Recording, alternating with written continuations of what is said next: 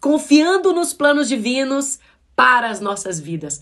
Provérbios 16, 9, na versão amplificada, diz: A mente de um homem planeja o seu caminho enquanto ele viaja pela vida, mas o Senhor dirige os seus passos e o estabelece.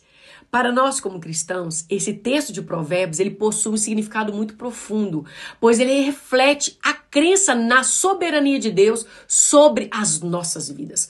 A nossa caminhada é permeada pela fé em que, apesar de fazermos planos, é o Senhor que dirige os nossos passos.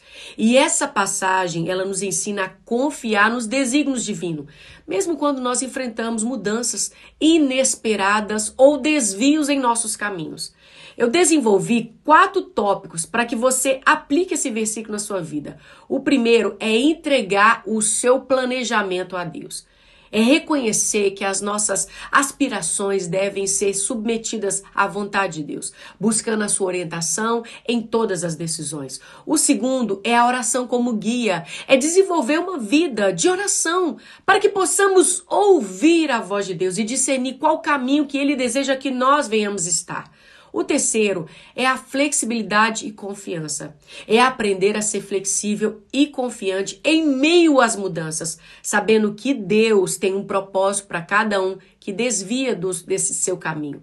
O quarto é acolhendo as surpresas divinas. É estar aberto para as bênçãos e oportunidades que Deus colocou em nossos caminhos, mesmo que não sejam os nossos planos. Agora imagina comigo um navegante em um grande navio, como Deus sendo o capitão dessa embarcação. Quando nós traçamos a rota e planejamos a viagem, o capitão está no comando, conhecendo o destino final e o melhor caminho para chegar até lá. Ao, ao longo da nossa jornada, nós podemos surgir com algumas tempestades que elas nos levem em direções talvez imprevistas, porém o capitão conhece cada onda. Ele sabe exatamente como contorná-las.